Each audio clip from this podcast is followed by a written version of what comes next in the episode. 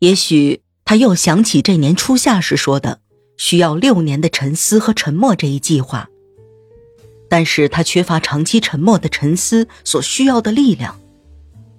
然而，憧憬朋友和失去妹妹这两件事儿深深的刺激着他，所以他按耐不住的激情冲破了种种束缚。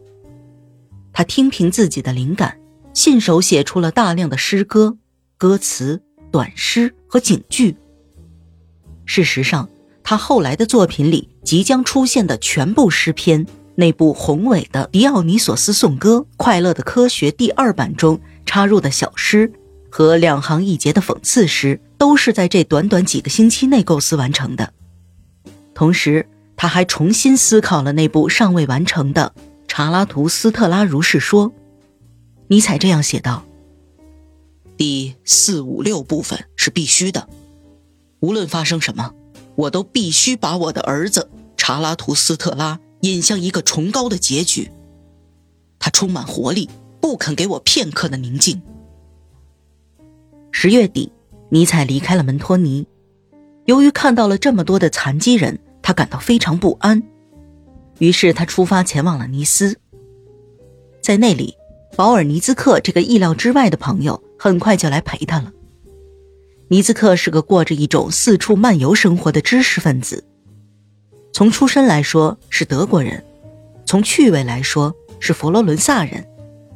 他因为一个偶然的机缘读到了尼采的作品，而且他理解了这些作品。他向出版商询问了这位作者的地址，得到的答复是。弗里德里希·尼采先生住在意大利，一个人过着非常孤独的生活。通信地址是热那亚，并在信封上注明“存局后领”。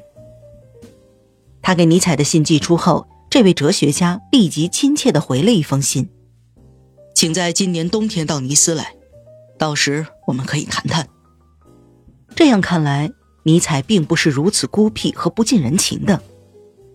这次通信。发生在一八八三年秋天，但是那时莱兹克有事，只得请求原谅。一八八四年十月，他终于要去见尼采了。其实他已有机会熟读了查拉图斯特拉如是说的最后两个部分，并且在莱比锡的一份杂志和佛罗伦萨的欧洲评论上发表了关于这两个部分的精当摘要。尼采到达尼斯的当天早上，就有人敲他房间的门。一个温文尔雅的男子走进了他的房间，微笑着向他走来。这么看，你已经来了。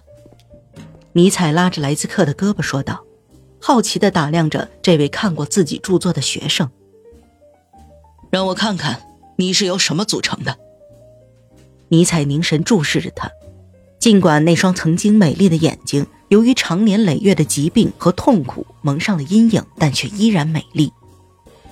莱兹克感到很震惊，他原本是要来向一位可怕的预言家表示敬意的，可站在面前的却是一个和蔼可亲、极为单纯的人，而且在他看来，这个人似乎还是德国教授中最谦逊的一个。当他们一起走出房间时，莱兹克坦率地说出了自己的惊讶：“老师。”他开口说道。尼采微笑着说。你是第一个这样称呼我的人，但是他对此并不细究，因为他知道，自己的确是位老师。